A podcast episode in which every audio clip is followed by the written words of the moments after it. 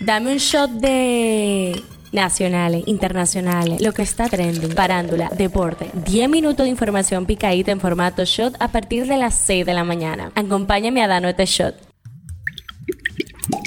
Buen día, feliz viernes, ya al ladito del fin de 2 de junio. Soy Gabriela de la Hoy y esto es el Shot Diario.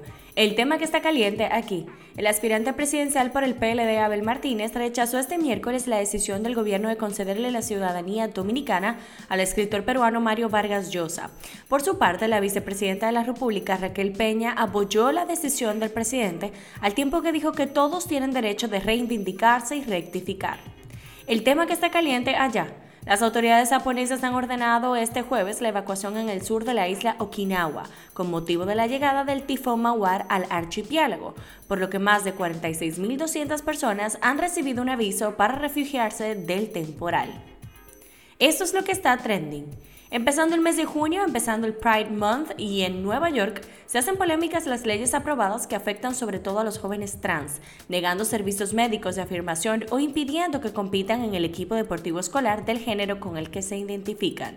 En Colombia se abre un nuevo caso para el periodista Gustavo Petro ya que se hizo viral un video en donde con la voz que entrecortada la periodista Camila Zuluaga leyó una carta dirigida al mandatario en la que lo relaciona con el espionaje a su familia y la grabación de unas imágenes publicadas en redes sociales en la que se le ve caminando con su bebé, esposo y una mujer junto a su vivienda.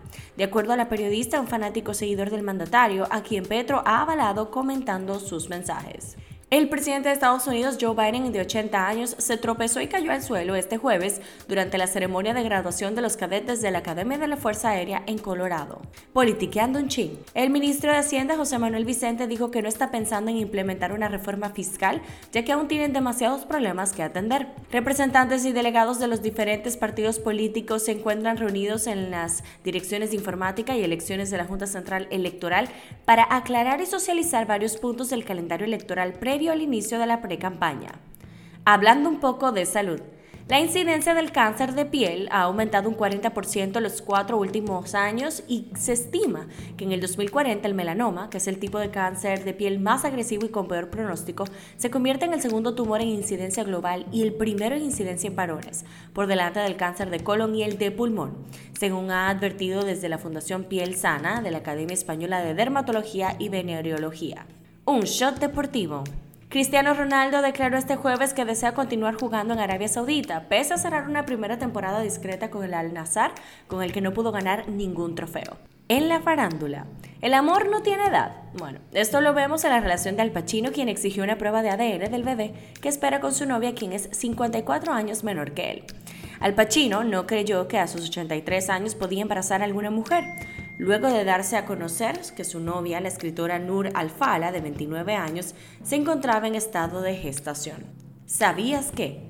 Comienza la temporada ciclónica y se aventilan las aguas. El país a lo largo de los años ha sido víctima de un sinnúmero de eventos meteorológicos que han traído destrucción.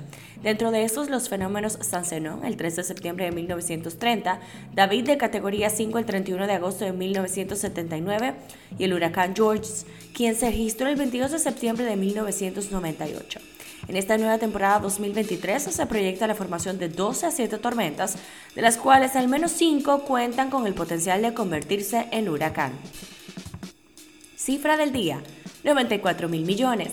Luego de que el Banco Central anunciara la disminución de la tasa de política monetaria de 8.50% a 8.0% anual, la Junta Monetaria en su reunión del pasado jueves aprobó un conjunto de medidas de provisión de liquidez por 94 mil millones de pesos. Estas medidas se orientan a complementar la decisión adoptada, considerando el retorno de la inflación al rango meta de 4%, más o menos 1% al cierre de mayo del 2023.